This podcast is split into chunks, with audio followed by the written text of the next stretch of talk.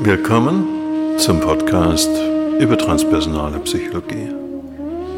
Wir werden verschiedene Themen aufgreifen, die uns jeweils inspirieren und wir hoffen dich auch.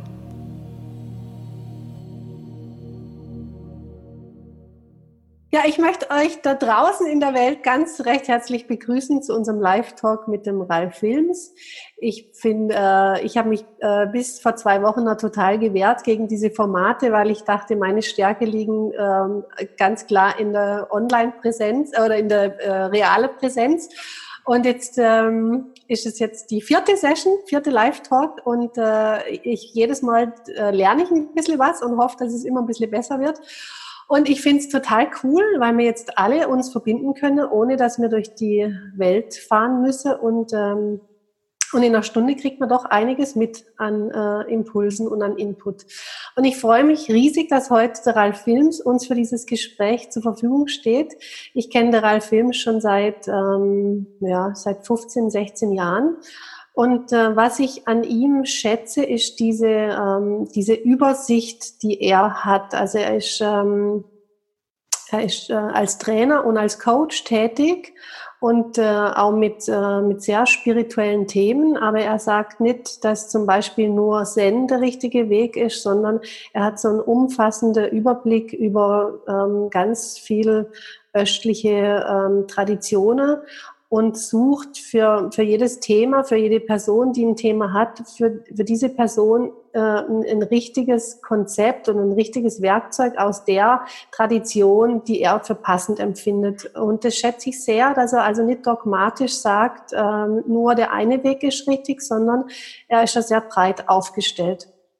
Ralf Films ist ursprünglich äh, Psychologe und Soziologe und war aber immer schon irgendwo auch auf der Suche äh, oder aus der, auf dem Weg der Auseinandersetzung mit sich selber. Kommt auch aus seiner eigenen Kindheit. Und ich habe, ähm, als wir überlegt haben, was könnte denn jetzt das, das Thema sein für die heutige Session, sind wir eigentlich sehr schnell auf das Thema Angst gekommen, weil mir scheint, dass das im Moment und wahrscheinlich auch noch in, bei dem, was in Zukunft auf uns zukommt, ein wichtiges Thema sein wird.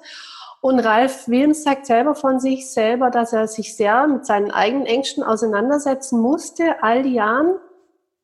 Äh, und von dem her ist er, finde ich, ein prädestinierter Gesprächspartner für die heutige Session.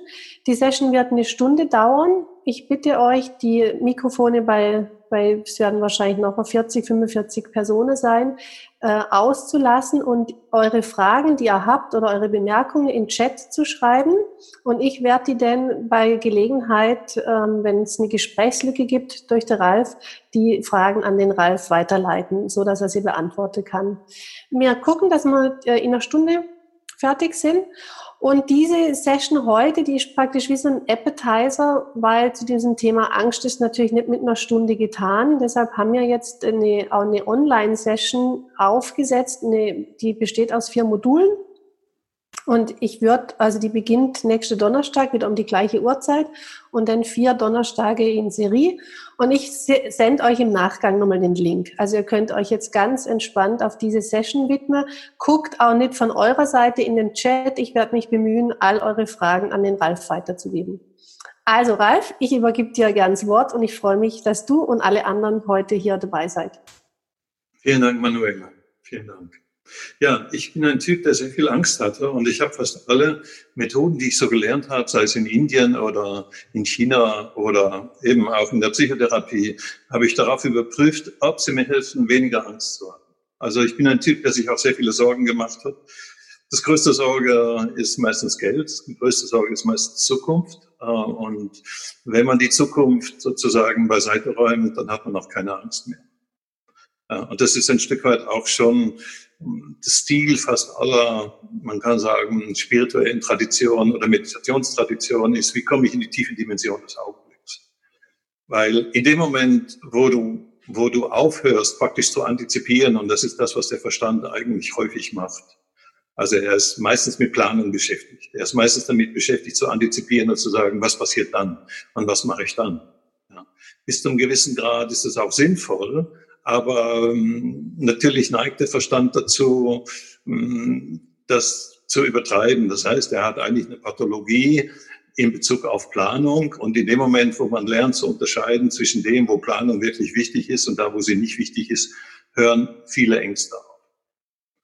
Und dann ist ein Shift da, wo es darum geht zu verstehen, dass man letztlich kein Problem hat, sondern man hat nur eine Lebenssituation, die man als Problem definiert und die halt der Verstand als Problem mehr oder weniger definiert. Und ich zeige euch heute zwei, drei Methoden. Wir gehen aber ein Stück weit auch in, ich sagen, die, die, die Neurologie hinein von Angst. Weil wir haben zwei Systeme letztlich, die relativ schnell Angst produzieren.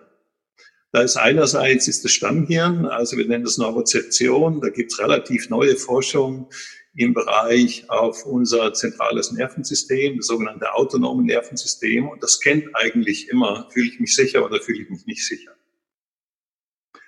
Und wir sind natürlich jetzt kollektiv in einem Moment großer Unsicherheit. Man spürt das auch so, wenn man durch die Straße geht. Man merkt, äh, zwei Meter, anderthalb Meter, drei Meter, kommt jemand, kommt niemand. Also es ist so eine super Zeit für paranoide Typen. Und es aktiviert natürlich auch eigene Ängste. Das heißt, je weniger ich meine Ängste in der Vergangenheit, die ich so mitgebracht habe aus meiner Sozialisation, je weniger ich, je weniger ich die angeschaut habe, umso größer ist die Wahrscheinlichkeit, dass die aktiviert werden. Und es ist natürlich häufig so, dass unsere Wahrnehmung einerseits besteht aus dem, was da gerade passiert, und andererseits natürlich auch aus dem, was in uns im Körperbewusstsein abgespeichert ist. Sozusagen, was so aus der Vergangenheit kommt. Und wenn die Situation ähnlich ist, dann wird das wieder hochgespült. Und insofern haben wir jetzt so eine Phase, man könnte es psychologisch sagen, eigentlich von Schattenintegration, also wo die Schatten nach oben kommen, wo die alten Ängste nach oben kommen und sie vermischen sich mit der aktuellen Situation. Das heißt nicht, dass alle Ängste, die man hat, surreal sind oder irreal sind, sondern ja, sie sind da. Und es ist natürlich klar, je mehr man sich mit den Medien auseinandersetzt, und deswegen ist meine Empfehlung auch Medienfasting. Also Medienfasting heißt wirklich sich das Zeug nicht mehr reinziehen, weil du liest eigentlich nur noch, wie viele Tote es da gibt und wie viele Tote es da gibt und so. Und sich wirklich entziehen dem, auch wenn ich den Impuls habe, und das hat der Verstand, neugierig wie er ist, immer wieder zu schauen, hat sich irgendwas geändert, wie ist es in Amerika, äh, wie ist es in der Schweiz, wie ist es in Deutschland, wie auch immer. Ja. Und der Viktor Frankl, der, der man kann sagen, einer der großen deutschen Psychologen, der sogar das Konzentrationslager überlebt hat, hat mal gesagt, Freiheit, was ist Freiheit? Er sagt, Freiheit ist der Raum zwischen Impuls und Handlung. Also der Reich, das Reich der Freiheit ist praktisch der Raum, wo ich einen Impuls kriege, Fernseher anschalten, ins Internet gehen, ähm, was weiß ich, das iPhone nehmen oder so, um schnell zu schauen und dann aber zu entscheiden, nein, das mache ich jetzt nicht. Weil das macht natürlich etwas mit mir. Also die Informationen, die ich mir reinziehe, oder die machen etwas mit mir. Das heißt nicht, dass ich mich gar nicht mehr informiere, aber es heißt zumindest, dass ich unglaublich selektiv bin. Ja. Und das ist eine Art so von, wenn man sagen, Mindfasting. Ja. Das heißt, ich entscheide bewusst nur die Informationen, die mich reinzulassen, die mir wirklich gut tun. Wir machen das ja häufig mit dem Essen so, aber wir machen das nicht mit den Informationen so. Und deswegen ist meine Empfehlung, da wirklich sehr achtsam zu sein. Wann kriege ich den Impuls? Hm, so statistisch gesehen kriegen Menschen ungefähr 80 bis 90 Mal pro Tag den Impuls, einfach zum Handy zu schauen. Und das sind natürlich nicht nur E-Mails drin, die vielleicht was mit dem Business zu tun haben, sondern es sind auch E-Mails von Freunden drin, die einem irgendwelche YouTube schicken oder irgendwelche Artikel schicken ist es wirklich so oder ist es nicht so oder entsprechende Gegen so Informationen. Aber es ist immer wieder das gleiche Thema, mit dem man sich beschäftigt. So, das ist das Erste. Und Neurozeption heißt, dass bevor du irgendwas denkst, nimmt dein zentrales Nervensystem im Prinzip auf, was da gerade energetisch läuft. Und es ist unglaublich sensibel. Neurozeption findet wir in der Evolution bei seit ungefähr 200 Millionen Jahren oder vor allen Dingen bei Warmblütern. Das heißt, wir haben so, wir haben im Prinzip so eine energetische Wahrnehmung, wo wir spüren, ah, da ist Angst, da, da ist Unsicherheit, ah, da. Hm, so, das fühlt sich nicht gut an. Und da ist meine Empfehlung, sich wirklich sehr zu zentrieren. Fast alle Achtsamkeits- oder Meditationstechniken führen letztlich dazu, in mein eigenes Zentrum zu kommen. Und wenn ich Angst habe oder wenn ich Stress habe, dann heißt es eigentlich immer, ich bin nicht zentriert, ich bin nicht bei mir. Es ist wie ein Reminder. Oder jetzt mal, wenn du negative Gedanken hast oder Stress hast im Körper oder du hast eine hohe Belastung, dann sagt dir dein System, relax, lass los. Und ich werde euch noch die drei Schritte erklären, so von Achtsamkeit, wie ich sie verstehe. Der erste Schritt ist Noticing, also das einfach mal wahrzunehmen. Ah, da ist ein angstvoller Gedanke in mir. Ah, da ist Wut in mir. Ah, da ist Ärger in mir. Und zwar das nicht zu beurteilen, sondern das einfach nur wahrzunehmen. Im Englischen sagt man Noticing und das ist ein Wort, das mir sehr gut gefällt. Das ist wie Notiz nehmen davon. Und da ist, da ist im Prinzip ist eine Funktion in mir, die es mir erlaubt, einfach Notiz zu nehmen. Und dieser Prozess des Notiznehmen ist der wichtigste Schritt, weil mit dem kriege ich Abstand zu meiner eigenen Software. Also damit kriege ich Abstand zu den Sachen, die im Prinzip gerade durch mein Bewusstsein laufen oder durch meinen Körper laufen. Das ist einfach Noticing. Ah, ich nehme wahr, da ist irgendein Bullshit in meinem Kopf. Ich nehme wahr, das sind negative Gedanken. Ah, ich nehme wahr, das sind Ängste. Psychologisch nennen wir das die sogenannte Dissoziation. Also wir dissoziieren uns von unseren eigenen Gedanken oder wir dissoziieren uns von unserem eigenen energetischen Zustand. Ah, da ist Stress in meinem Körper. Uh, da spüre ich, mein Atem ist kurz. Ich bin nicht wirklich entspannt. Ich lasse mich mitreißen oder ich mache mir Gedanken oder ich mache mir Sorgen. Und die Sorgen sind ja meistens so unglaublich redundant. Es ist immer das Gleiche. Eine einfache Übung, die ich euch empfehlen würde, gerade in der heutigen Zeit, ist wirklich jeden Tag sich zehn Minuten nehmen und eine Sorgenliste zu machen. Also seine Sorgen wirklich aufzuschreiben. Ich mache mir Sorgen, dass in Zukunft ich habe kein Geld mehr oder meine Firma geht pleite oder sie schmeißen mich raus oder ich kann das nicht mehr zahlen oder ich ende in der Gosse und so. Und sobald du das machst, also psychologisch sagen wir, sobald du deine Sorgen oder Ängste aufschreibst, reduzieren sie sich in deinem inneren Dialog um mehr als 35 Prozent. Also das heißt, in dem Moment, wo du es aufschreibst, hast du ja so wie etwas, wie praktisch eine Objektivierung. Das heißt, du siehst sie dann. Während wenn sie in deinem Kopf sind und dort ihr Eigenleben führen, dann hast du mh, eigentlich wenig Bewusstsein darüber. Ja. Wir sagen in der transpersonalen Psychologie, selbst wenn du wenn du negative Gedanken hast oder du hast angstvolle Gedanken, das ist eigentlich kein Problem, solange du das nicht glaubst. Und noticing, also wahrnehmen, okay, okay, da ist ein, da ist ein negativer Gedanke, das ist ein angstvoller Gedanke, ich baue ein Szenario auf, okay, shit, was passiert wenn? Ja? Und du siehst es aber, es ist nur ein Gedanke, dann kannst du entscheiden, diesen Gedanken weiterzudenken oder nicht weiterzudenken. Hegel sagt so schön in der Phänomenologie, Phänomenologie also schwieriges Wort, oder des Geistes, sagt er, weil es so vertraut ist, bleibt es unbewusst. Also weil dir dein Verstand so nah ist, weil er dir so vertraut ist, bleibt er im Prinzip unbewusst. Und der erste Schritt in fast allen äh, transzendenten Methoden oder äh, äh, Kulturen ist im Prinzip, wie kriege ich Abstand? Wie kriege ich Abstand zu meinem inneren Dialog? Ja. Dogen ist ein Zen-Lehrer vom 13. Jahrhundert, ein japanischer, der, der nennt es einfach taking the backward step. Es ist wie eigentlich innerlich ein Schritt zurück. Es ist so, wenn du die Ängste von jemand anders siehst, dann ist das relativ gut zu erkennen, äh, der ist in einem Loop drin oder der ist in einer Schleife drin. Du hörst jemand zu und du merkst, okay, ja, es ist schlimm, es ist noch schlimmer, es wird noch viel schlimmer, ja, und mein Gott, schlimmer kann es gar nicht werden. Und hast du schon gehört und du merkst, es ist ein Loop. Und es ist halt so, der Verstand kreiert immer wieder solche Loops. Es ist aber ein bisschen anspruchsvoller, das bei dir selber wahrzunehmen. Also bei anderen kann man das gut wahrnehmen. Aber bei sich selber das wahrzunehmen heißt, dass du wie innerlich einen Schritt zurück gehst. Einen Schritt zurück gehst und wie anfängst, deine eigenen Gedanken von außen zu betrachten. Und neurologisch haben wir einen Ort dafür. Also es gibt so, so die neurologische Forschung sagt uns, das ist eigentlich der rechte Teil vom Hinterkopf.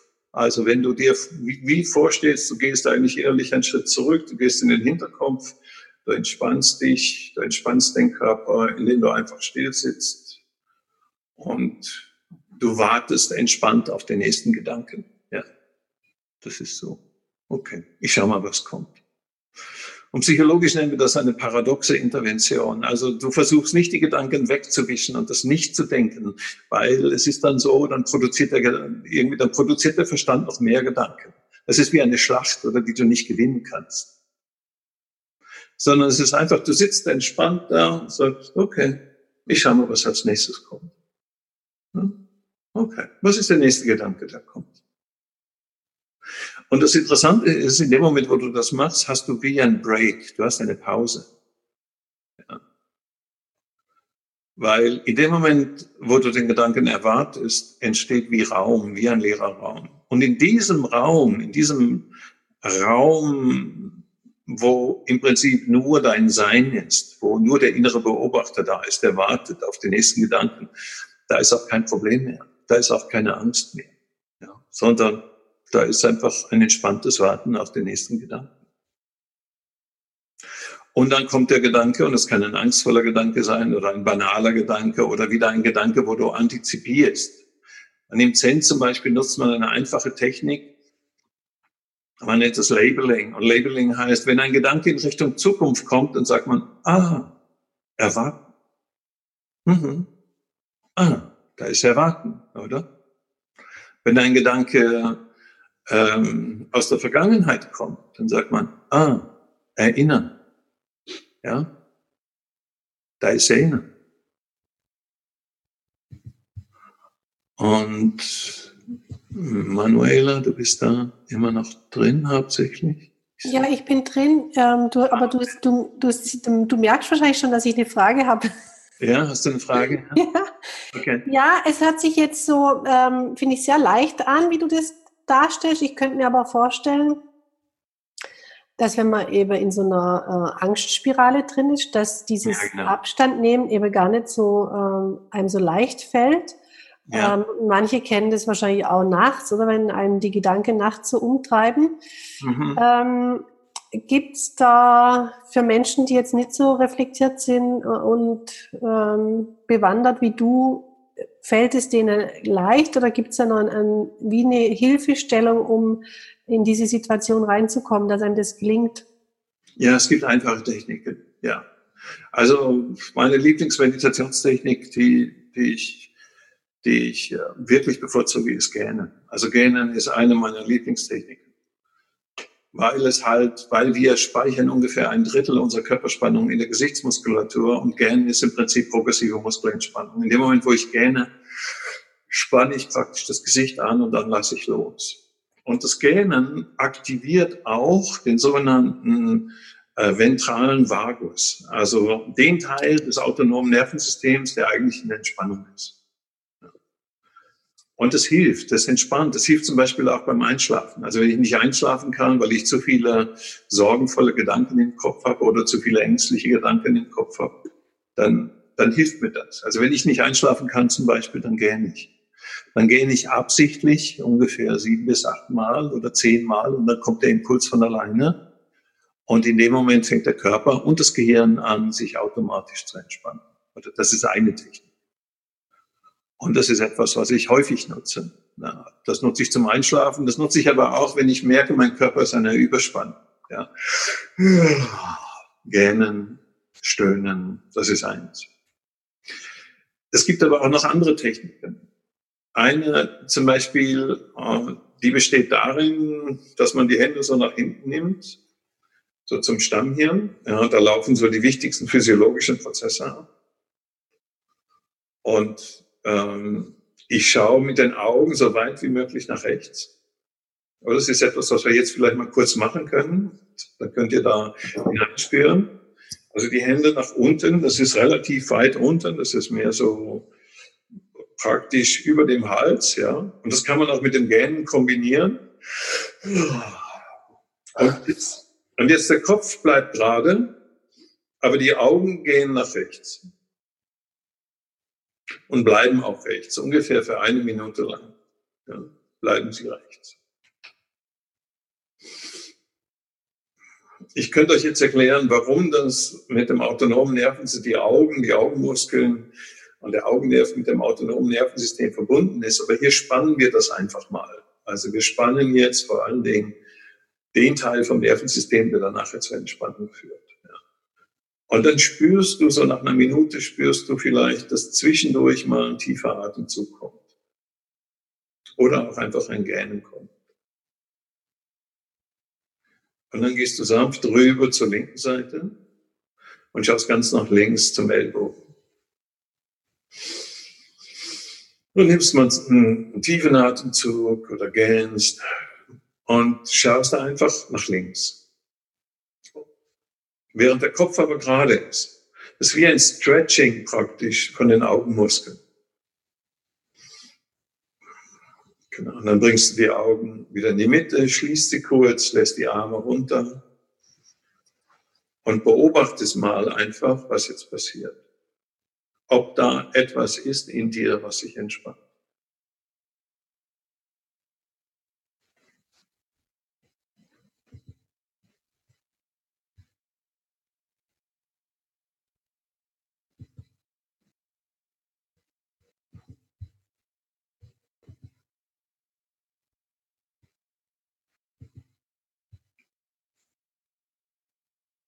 Also das ist eine einfache Übung, die man jederzeit machen kann. Oder das ist etwas, was leicht ist. Das ist auch etwas, was nicht auffällt. Das ist etwas, was du so machen kannst. Also von der, so von der, so von der Akupunktur her würde man sagen, so der Herzmeridian entspannt sich. Also immer wenn du das machst, zum Beispiel, oder du machst das, machst du hier gleichzeitig auf. Es ist wie eine Öffnung. Es ist wie da wird etwas geöffnet. Ja.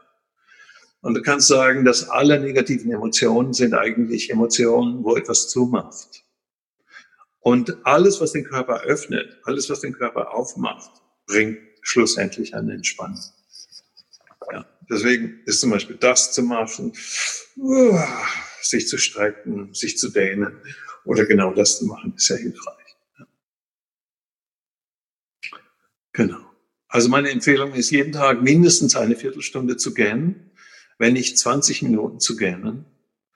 Und äh, auch das so in den Alltag einzubauen, dass du praktisch immer alle 90 Minuten, weil alle 90 Minuten braucht das Gehirn eine Pause. Du kannst dich nur 90 Minuten konzentrieren und dann braucht das Gehirn eine Pause.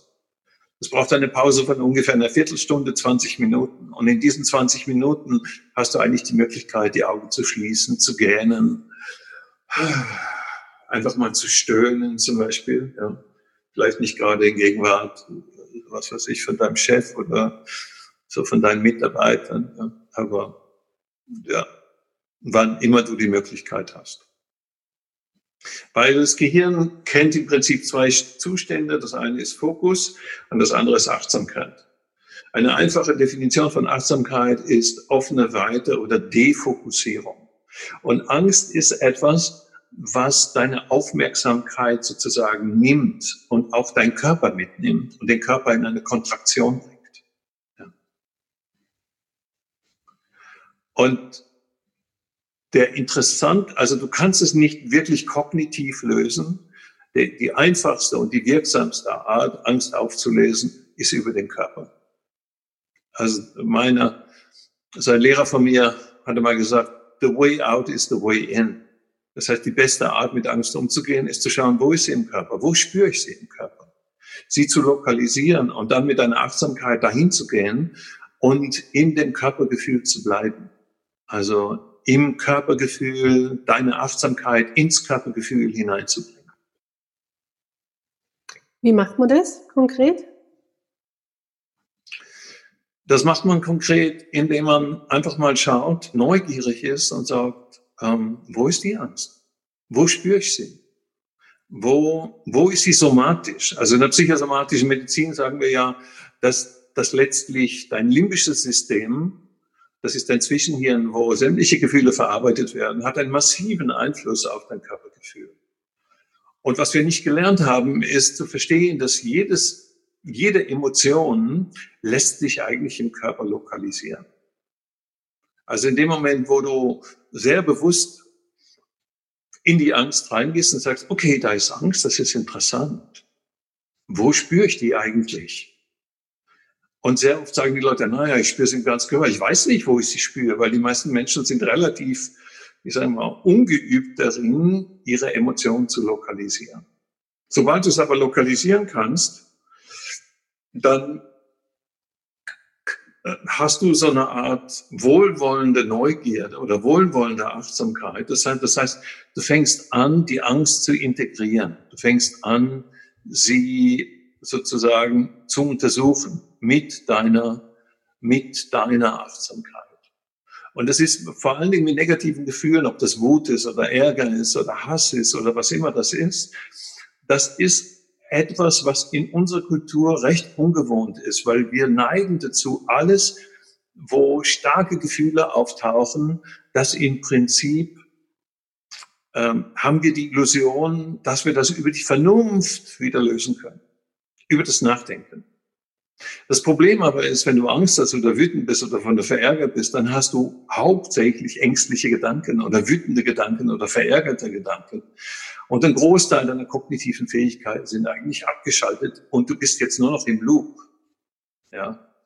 Wir kennen das aus einer Streitsituation heraus. Also wir wissen, wenn du streitest oder wenn du in der Wut bist oder im Ärger bist, dann ist deine Argumentation ziemlich lausig. Lausig ist, du sagst, du sagst häufig so Worte wie immer oder nie, äh, ja, und natürlich kommen jetzt all die Erinnerungen, die mit dem entsprechenden Gefühl praktisch verbunden sind. Und insofern liegt die Auflösung von Angst liegt nicht in der Kognition, die liegt nicht im Nachdenken, die liegt nicht im Analysieren. Das bringt nichts jemandem, der Angst hat, irgendwelche Statistiken zu zeigen und ihm zu sagen, ja, schau mal, also die Wahrscheinlichkeit, dass jetzt hier das ist sehr gering und wir schützen uns doch. Und er sagt, ja, das ist trotzdem, das ist unglaublich gefährlich. Unglaublich gefährlich. Ja. Und dann ist es wichtig zu schauen, ja, wo spürst du das? Wo nimmst du das wahr in deinem Körper? Ja, wie wo? Ja, wo? Spür mal rein, schließ mal die Augen und führ mal hinein, führ mal hinein, wo ist die Angst? Wo spüre ich die? Ja.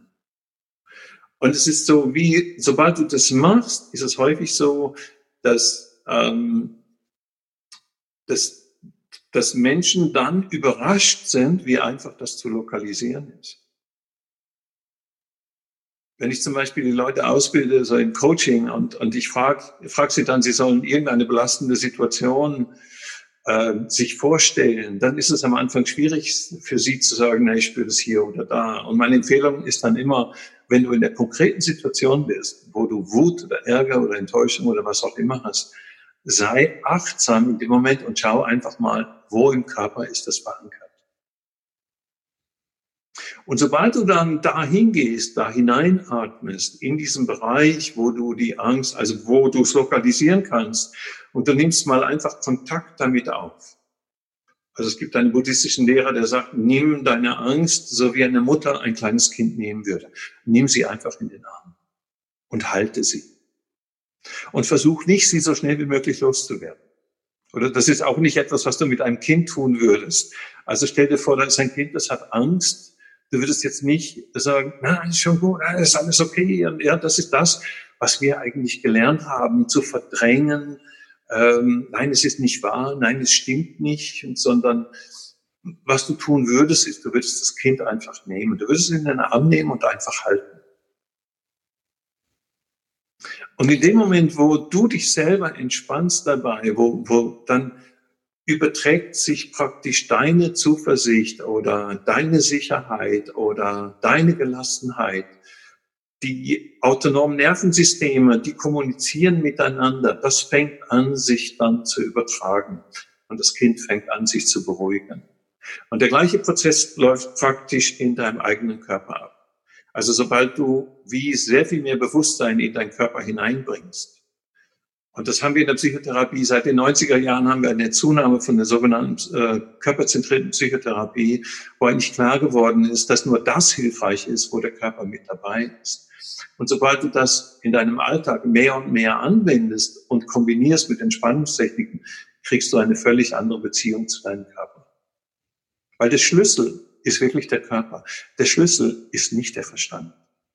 Du kannst analysieren ohne Ende. Du kannst, ja, das, das, das wird, schlussendlich wird es deine Ängste nicht reduzieren. Du kannst auch dich schützen, du kannst dich isolieren, aber trotzdem, es ist dann wieder irgendwas, oder, was dich aus der Fassung bringt, solange du das nicht aus dem Körpergedächtnis löscht. So, das ist, ja. Und hocken denn die Gefühle, sei es jetzt Wut oder Ärger, hocken die immer äh, an der gleichen Stelle im Körper oder ähm, kommt es auch noch auf die Art der Emotion drauf an? Naja, es ist, es ist am besten, wenn man sich keine Vorstellung macht davon, wo das ist. Ja, also es gibt so unterschiedliche Modelle, wo man sagt, na ja, die Wut steckt in der Leber und die Angst steckt in den Nieren. Und ähm, ja, so, das ist nicht empfehlenswert, sondern empfehlenswert ist immer, sich vom Körper selber überraschen zu lassen. Also den Körper zu fragen, in einen Dialog mit dem Körper zu treten. Ja, so als wenn der Körper ein eigenständiges Wesen ist, ein, ein hochkomplexes biokybernetisches System mit einer unglaublichen Intelligenz. Und wir haben in unserer Kultur nicht wirklich gelernt, mit dem Körper zu kommunizieren. Und deswegen sind wir in Bezug auf negative Emotionen auch oft so hilflos weil wir versuchen sie zu verdrängen. Wir nehmen irgendwelche Tabletten, äh, wir schütten es zu mit Tranquilizern oder mit Alkohol oder mit Konsumieren von, von Filmen oder sich ablenken oder so, weil wir haben nicht wirklich gelernt, mit dem Körper zu kommunizieren. Wir sehen ihn eigentlich nur als ein mechanisches Instrument, das, wenn es nicht in Ordnung ist, wo man irgendwas reinwirft. Hm. Also ich finde es ähm, ein schöner Hinweis, dass du sagst, ja, man soll doch mal bei, bei jeder Erregung, die man so hat im Alltag, äh, das gleich mal üben oder mal, mal in sich reinspüren, damit man da ein Gefühl dafür kriegt, nicht nur bei den ganz großen Themen, sondern auch schon beim kleinen Wutanfall. Mhm. Äh, der Martin, nee, war ein kleiner Moment, äh, doch, Martin schreibt, äh, seine Erfahrung. richtig heftig ist, ja, dann beginnt das Zittern am ganzen Körper. Ja, genau. Ja. Er sagt, das ist richtig geil, ich fühle mich dann so lebendig wie fast nie. Ja, das ist wahr, man kann sich in der Angst unglaublich lebendig fühlen. Ich erinnere mich an einen, einen Freund in Italien, der hat den Krieg erlebt, so in Albanien, und der hat eigentlich die meiste Zeit nur vom Krieg erlebt, weil da war er so lebendig. Also ich erinnere mich, wo er erzählt hat, sie hatten drei, drei oder vier Tage gehungert, sie waren im Wald und sie kamen an irgendeine Stelle, da war so ein Kochtopf und gleichzeitig war Flugangriff und er sagt, es war ihm völlig egal, ob die Flieger da waren. Er wollte nur etwas essen und das einzige, sein einziges Ziel war, vor lauter Angst zu diesem Kochtopf zu rennen, ja, sich was rauszuholen und dann so schnell wie möglich in den Wald zurück. So. Und es ist natürlich ein Erregungszustand, der sehr interessant ist. Also ich kenne Zustände von Angst, die hochenergetisch sind. Und es gibt eine Technik, ähm, die hat ein australischer Neurologe entwickelt, wie man in einem extremen Angstzustand in eine Ekstase hineinkommt. Ja. Also es gibt eine Methode, wenn man weiß, wo die Angst im, so im Gehirn verarbeitet wird, und das ist in der rechten Seite des Gehirns, das ist in der Amygdala. Also es ist so Mandelkern, großer, großer Ort. Dann, dann ähm, dann kann man über spezielle Übungen, kann man im Prinzip diese extreme Ladung, die man da in der rechten Hemisphäre hat, die kann man dann auf die linke Seite rüberschieben und plötzlich ist man in Ekstase. Also man kann diese Zustände auch nutzen. Und äh, das, äh, grundsätzlich gibt es verschiedene Techniken, die ich, die ich dann auch so in, in, in den Folgekursen ähm, zeigen werde, wo man wo man negat sogenannte negative Gefühle auch nutzen kann. Also wo man sie, wo man die Energie nutzen kann, um wirklich sehr tief in die Stille einzutauchen und sehr tief in die innere Ruhe praktisch einzutauchen. Das, das ist möglich, ja. Und natürlich hat Angst durchaus auch seine Berechtigung, kann seine Berechtigung haben, weil sie hilft einem zu überleben. Ja, also sie hilft einem, äh, nicht auf die Straße zu gehen, wenn die Autos kommen. Sie ist zum Teil auch gerechtfertigt, wenn es darum geht, sich vor irgendwelchen Sachen zu schützen. Und ähm, wenn wir dann in das Thema eigentlich Intuition kommen und vor allen Dingen so die Weisheit der rechten Hemisphäre, dann ist da nicht nur Friede, Freude, Eierkuchen, da ist auch wirklich manchmal die innere Stimme, die sagt, mach das nicht oder geh da nicht hin. Aber hier ist es auch wichtig, dass man lernt zu unterscheiden zwischen der angstvollen Stimme, die aus den alten Algorithmen und Mustern kommen, die kommt mehr von der linken Seite, wo das Sprachzentrum ist, und den Warnungen, die wirklich auch gerechtfertigt sind. Und das ist das, was viele Menschen eigentlich erst lernen müssen. Also das so dieses Unterscheidungsvermögen, ist es wirklich etwas, wo es sich lohnt, drauf zu hören und darauf zu achten? Oder ist es immer wieder der gleiche Loop, der mir sagt, naja, das wird schwierig, das wird schwierig, das wird schwierig. Und wir wissen natürlich, ähm, dass, dass jeder Gedanke, den du intensiv denkst und immer wieder denkst, auch zu einer sich selbst erfüllenden Prophezeiung wird. Ralf, im Coaching verwendet man ja oft die Frage, äh, was ist denn das Schlimmste, was dir passieren kann? Ja, so das Szenario, ja. Was haltest du von dieser Frage, wenn jemand Panik hat? Ja, eben, das sind auch so Strategien so auf der kognitiven Ebene. Ich, also früher hat man hat man solche Sachen gemacht, um die Leute zu desensibilisieren. Also wenn sie irgendwie Angst hatten, was weiß ich, Höhenangst, dann hat man sie an eine Stelle gebracht, wo sie wirklich Höhenangst haben, um sie damit zu überwinden und so eine Art Worst-Case-Szenario aufzubauen. Das ist sinnvoll, wenn man das aufschreibt zum Beispiel. Das sind so kognitive Sachen.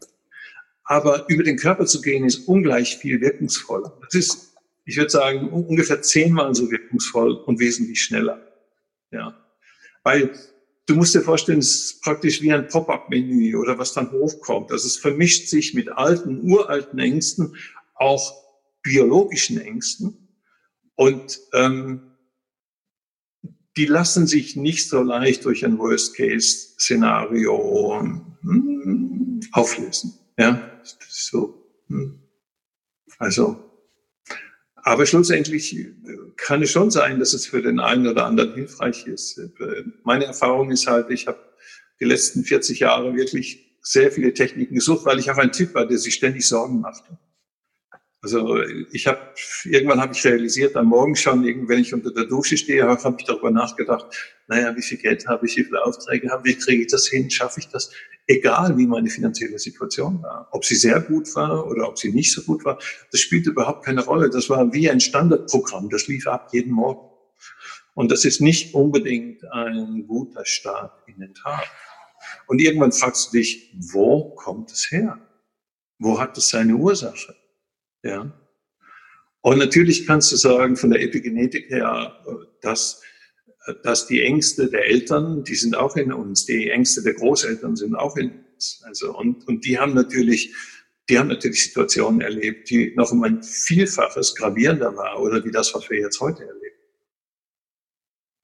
Ja. Ähm, Ralf, die Rebecca schreibt, dass sie von vielen Sachen Angst hat und die Angst eigentlich ihr ständiger Begleiter ist. Ja. Hast du da einen, einen Tipp für den Umgang, also gerade wenn ein das praktisch permanent begleitet? Ja, es ist ja so, wenn ihr mal einfach jetzt fünf Minuten nicht denkt, also die einfachste Art übrigens nicht zu denken, ist die Luft anzuhalten.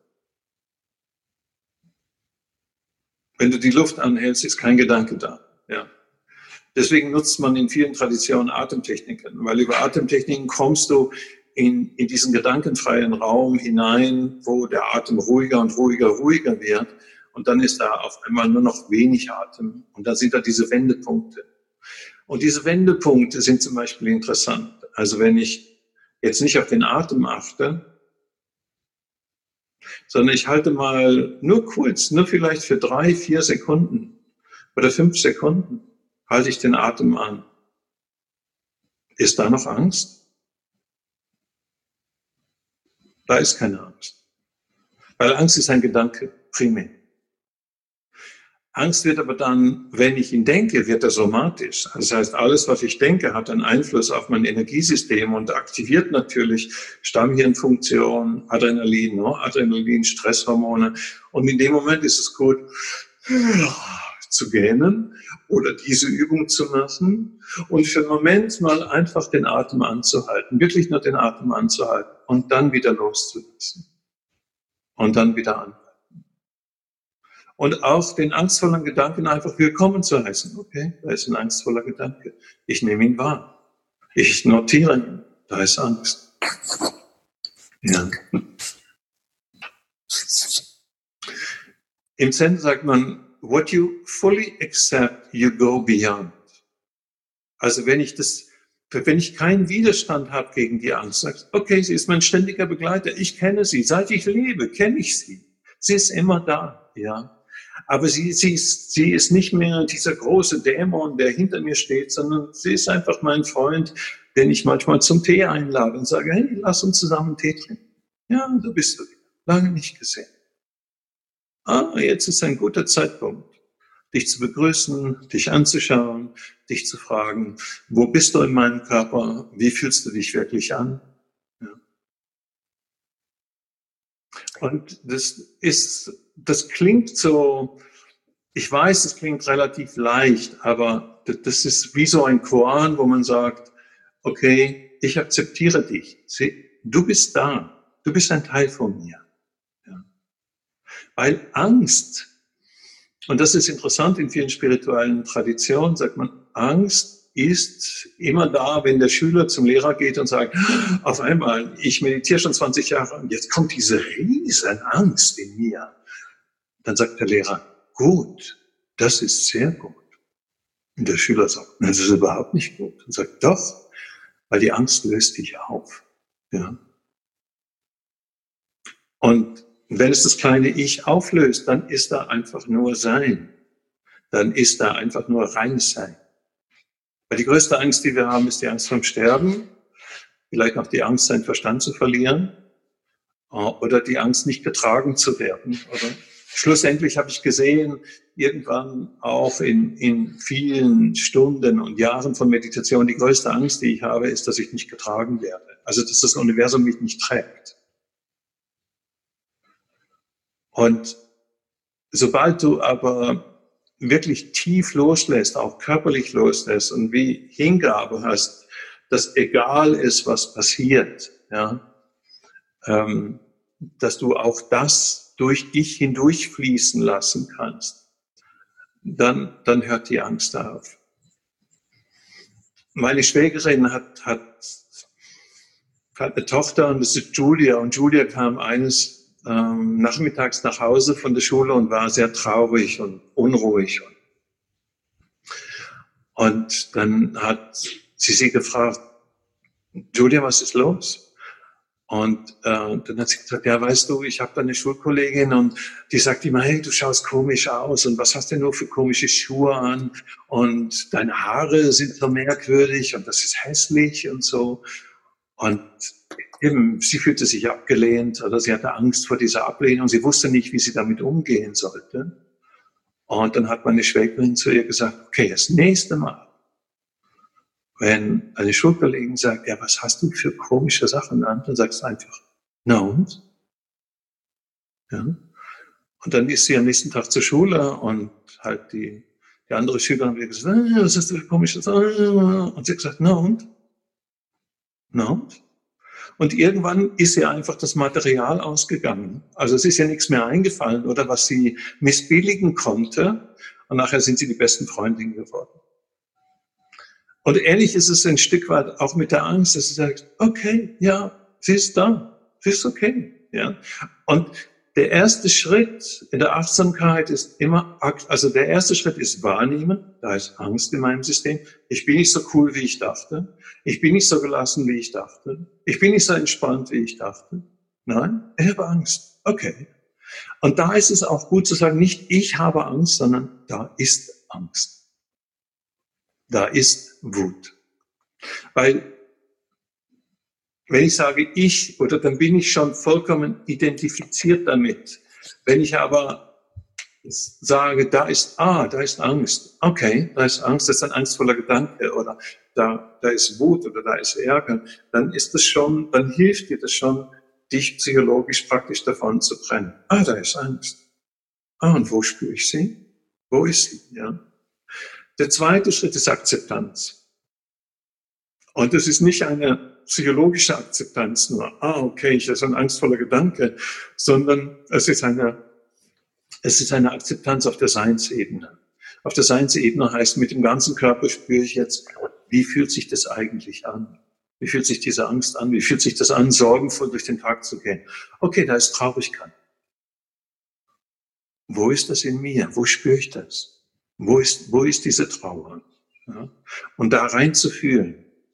Oder wo ist diese Sorge? Da hineinzuführen. Okay. Ich lasse es zu. Ich lasse es einfach zu.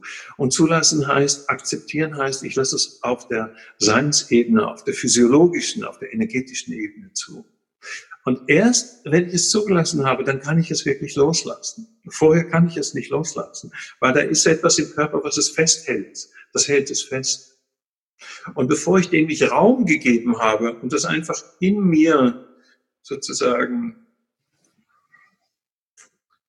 ja, Raum, Raum gegeben habe, dem Raum gegeben habe, kann ich es auch nicht loslassen. Ja. Und dann der nächste Schritt sozusagen, wie würde sich das anfühlen, wenn ich das jetzt loslassen könnte? Jetzt. Wie wäre das, wenn ich jetzt frei davon wäre? Und sobald ich diese Frage gestellt habe, das ist eine Frage, die ich dem Körper stelle, dann ist wichtig, dass ich warte. Also, dass ich wie nach innen gehe und frage, hm, wie wird sich das anfühlen, wenn ich das jetzt loslassen würde? Und dann kann sein, dass ein Gähnen kommt, ein, Schrei, ein, ein, ein Strecken kommt, ein Ah, ein Stöhnen kommt. Ja. Weil die Entspannung ist auch etwas, was, oder im Zen sagt man, stillsitzen, nichts tun, der Frühling kommt und das Gras wächst von alleine. Das ist so eine meiner Lieblingskoans. Ist das Stillsitzen, nichts tun und ich halte das aus. Ich halte diese Spannung aus in meinem Körper. Ich gehe da einfach achtsam hinein und halte das aus. Und es fühlt sich nicht gut an. Und ich halte es aus, dass es sich nicht gut anfühlt. Und es ist so, wenn ich das aushalte, wenn ich das erforsche, wenn ich dem Raum gebe, dann muss es sich auflösen. Das ist wie ein Naturgesetz. Ja. Also im Englischen sagt man, everything fully experienced transforms into joy. Und das, das, ist, das ist so wie ein Leitspruch auch in der Körperpsychotherapie, ist das, wenn ich dem Raum gebe, wenn ich es erfahre, wenn ich das zulasse, auf einmal ist die Energie, oder es ist ja Energie, ist nicht mehr verdichtet, sondern, sondern sie hat dann Raum und sie kann dann sich praktisch erlösen. Ja. So. Ralf, mich, vorher habe ich mir noch das Wort ähm, Zuversicht äh, aufgeschrieben, das hast du mal äh, erwähnt. Ja. Und ich frage mich jetzt gerade, ähm, also gerade jetzt in der Situation, die jetzt hier im Außen ist, wo, wo es vielen vielleicht auch wirklich an die berufliche Existenz geht, wie wichtig ist da die Frage, ähm, ist man zuversichtlicher, wenn man mit dem, was man macht, äh, seinen Lebensauftrag erfüllt? Mit dem, was man macht, sein Lebensauftrag? Ja, ich denke, also ich bin ja, mein, bin ja der Überzeugung, dass jeder eine Aufgabe hat, äh, ah, okay, hier ja. mit, was er hier äh, in dem Leben einbringt, an, ähm, an Kompetenzen, an Fähigkeiten. Und ähm, wenn man das Gefühl hat, man ist, man geht seinen Weg, dass man denn diese, ich sage jetzt, ich nehme das Wort eigentlich nicht so gerne in den Mund, diese Krise, dass man die besser aushält, wie wenn man das Gefühl hat, man hat diesen Auftrag noch gar nicht gefunden. Ja, ich würde sagen, ungefähr 90 Prozent der Leute sind, sind eigentlich hauptsächlich mit Überleben beschäftigt und haben sich nie wirklich gefragt, warum sie hier sind und was ihre Aufgabe ist und was ihre Bestimmung ist. Und ich sehe darin auch eine Chance. Also ich sehe eine Chance darin und ich hoffe, dass so etwas kommt, so wie bedingungsloses Grundeinkommen, weil das würde die Gesellschaft von Grund auf verändern, weil sich dann mehr und mehr Leute fragen würden, ja, was habe ich eigentlich zu geben? Was ist meine Aufgabe? Was ist meine Leidenschaft? Was sind meine Talente? Was sind meine Begabungen? Was bringe ich eigentlich mit? Ja. Also wir wissen aus der psychosomatischen Medizin, der Lawrence Luchan, der mit Krebskranken gearbeitet hat, der hat eigentlich nur diese Frage gestellt. Also er hat den Leuten die Frage gestellt, was ist das, was du in deinem Leben immer tun wolltest und nie wirklich getan hast? Und er hat eine spontane Remissionsrate von über 50 Prozent. Also über 50 Prozent der Patienten, die von der klassischen Medizin aufgegeben worden waren, waren nach zwei Jahren wieder gesund.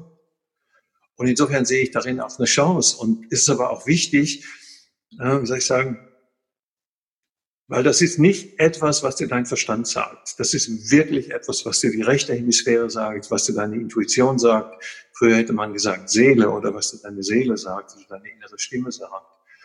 Und ich sehe darin eben auch eine Möglichkeit für sich selber mal zu fragen, naja, was ist das wirklich, was ich in meinem Leben tun will?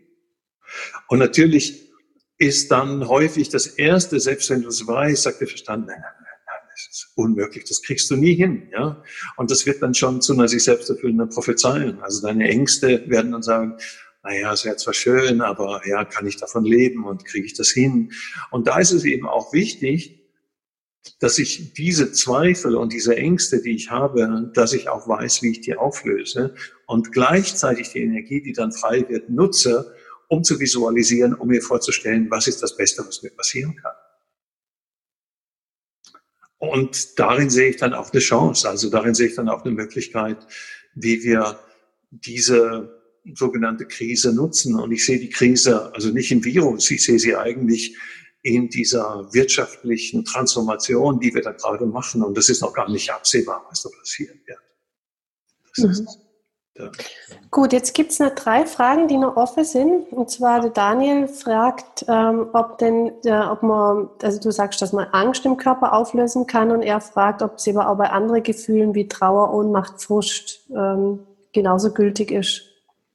Grundsätzlich ja. Also wenn ich eins gelernt habe in 35 Jahre Therapie, un unterschiedliche therapeutische Methoden und 30 Jahre Meditationstechnik, dann ist, dass es mit dem Körper wirklich sehr einfach ist und sehr direkt ist.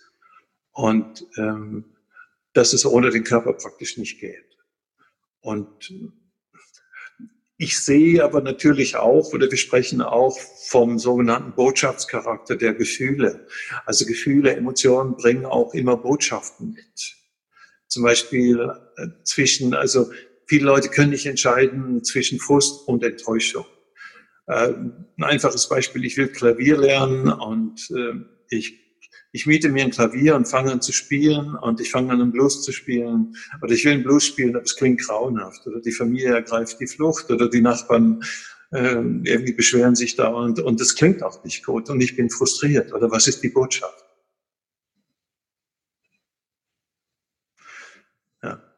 Umgekehrt ist es so, wenn ich jetzt schon ein Jahr lang übe und ich habe alles Mögliche gemacht, es klingt immer noch grauenhaft und ich bin enttäuscht. Oder was ist dann die Botschaft? Und Frust heißt immer, ich muss die Strategie verändern. Aber Enttäuschung heißt, ich muss das Ziel in Frage stellen. Und weil viele Leute die Enttäuschung nicht zulassen und eigentlich immer nur frustriert sind, aber die Enttäuschung nicht verstehen, äh, verfolgen sie weiterhin Ziele, die letztlich nicht mehr wichtig sind in ihrem Leben, wo sie sich fragen sollten, brauche ich nicht ein neues Ziel? Umgekehrt, wenn ich zu schnell mit Enttäuschung reagiere, und ich Frust zulasse, dann verändere ich nicht die Strategie und ich gebe viel zu schnell auf, oder wenn ich etwas erreichen will. Und ähm, da gibt es eine amerikanische Psychologin, die hat ein Buch geschrieben, das heißt Emotional Genius. Und sie sagt, die meisten Leute verstehen ihre Gefühle gar nicht. Also sie verstehen den Botschaftscharakter nicht. Und insofern geht es nicht nur darum, einfach diese sogenannten negative Gefühle so schnell wie möglich loszuwerden, sondern es geht auch darum, sie wirklich zu verstehen, also den Botschaftscharakter zu verstehen. Was sagt mir mein System in dem Moment? Ja. Also wenn ich noch tiefer gehe und ich gehe in Resignation hinein, ich bin in einer Beziehung, ähm, da ist nicht nur Enttäuschung, da ist Resignation, dann, dann ist die Frage, bleibe ich wirklich in dieser Beziehung oder nicht? Weil eigentlich sagt mir Resignation, da ist keine Perspektive mehr. Ja. Da, da, eben da ist es wichtig, dass ich klar bin in dem und das nicht einfach so laufen lasse. Umgekehrt ist es wichtig, wenn ich Ärger habe oder Frust habe, auch in der Beziehung, nicht sofort die Beziehung in Frage zu stellen, sondern vielleicht die Art und Weise, wie man miteinander streitet, zu verändern. Und insofern ist es wichtig zu unterscheiden, ähm, im, ähm, was sagen mir diese Gefühle oder was sagt mir Angst zum Beispiel? Hilft es mir in einer in einer Situation kreativer zu sein oder etwas nicht zu tun, eigentlich was ich regelmäßig tue, oder mir eine neue, äh, mir eine neue Perspektive aufzubauen, ja? in einen Prozess einzutreten und mich zu fragen, was ist das, was ich wirklich will? Was will ich mit dem Rest meines Lebens tun? Was ist wirklich meine Leidenschaft? Was ist meine Aufgabe? Ralf, jetzt gibt es noch zwei Fragen. Äh, wir haben vier Minuten vor sechs. Okay. Ähm, einmal, äh, also eigentlich, ich glaube, nur drei Fragen. Äh, die Frage kam auf, ob mir ein Quelleverzeichnis von der Literatur, von den Büchern, auf die du dich beziehst, hast du eine Literaturliste, die man verschicken kann? Ja, genau. Die, die, die, kann ich dir zuschicken oder dann kannst du sie weiterleiten. Gut. Denn ähm, äh, die eine, die eine Person, da sehe ich leider den Namen nicht, die fragt, also du hast am Anfang gesagt, ähm, wenn ich über Angst und Stress habe, dann bin ich nicht bei mir und hast dann drei Punkte, über drei Punkte gesprochen. Das eine war das Noticing. Ähm, genau, das zweite ist das Akzeptieren und das dritte ist das Loslassen. Loslassen, ah, loslassen. Ja. Ja. Mhm. Ich kann es nicht loslassen, wenn ich es nicht vorher akzeptiere. Und ich kann es auch nicht wirklich akzeptieren und loslassen, wenn ich nicht auch es beobachten kann. Also wenn ich nicht auch wie ein Stück weit einen Abstand nehmen kann davon.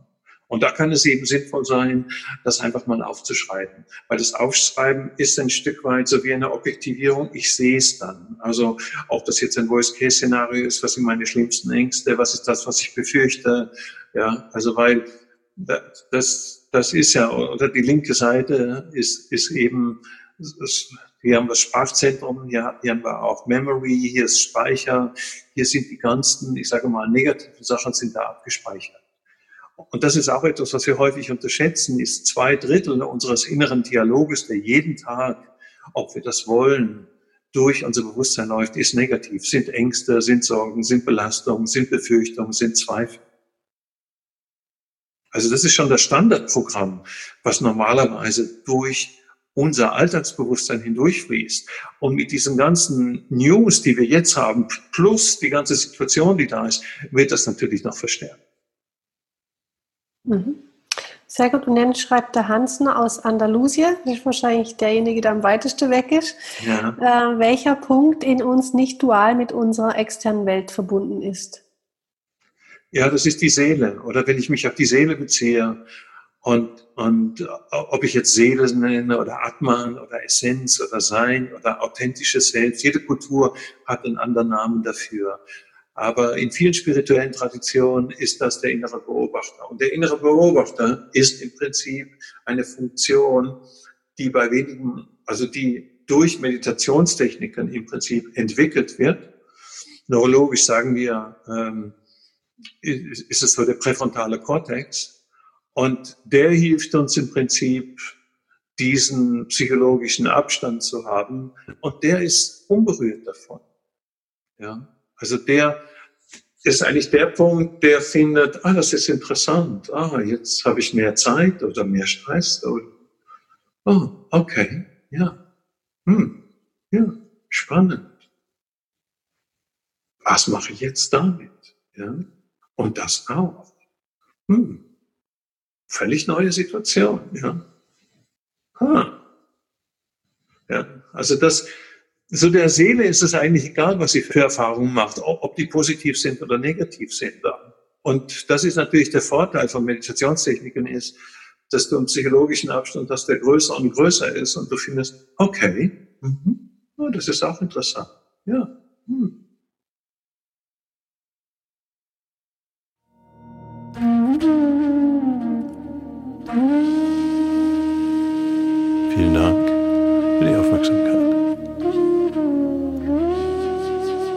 Weitere Infos zur transpersonalen Psychologie findest du auf der Webseite mindchange.ch Und weitere Infos zu Meditationstechniken und zu unserem App Silence Finder findest du auf der Webseite silencefinder.com.